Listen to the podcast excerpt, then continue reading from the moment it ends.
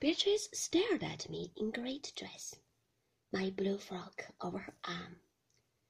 But, my dear, you must, she said in dismay. You can't possibly not appear. No, Beatrice, I'm not coming down.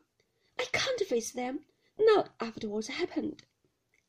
But nobody will know about the dress, she said. Frank and Giles will never breathe a word. We've got the story all arranged. The shop sent the wrong dress, and it did not fit, so you are wearing an ordinary evening dress instead. Everyone will think it perfectly natural. It won't make any difference to the evening. You don't understand, I said. I don't care about the dress. It's not that at all. It's what has happened, what I did. I can't come down now, Beatrice. Can't. But, my dear, Giles and Frank understand perfectly. They are full of sympathy, and Maxim, too.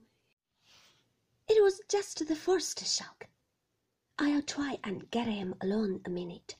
I'll explain the whole thing. No, I said, no. She put my blue frock down beside me on the bed. Everyone will be arriving, she said, very worried, very upset. It will look so extraordinary if you don't come down. I can't say you've suddenly got a headache. Why not?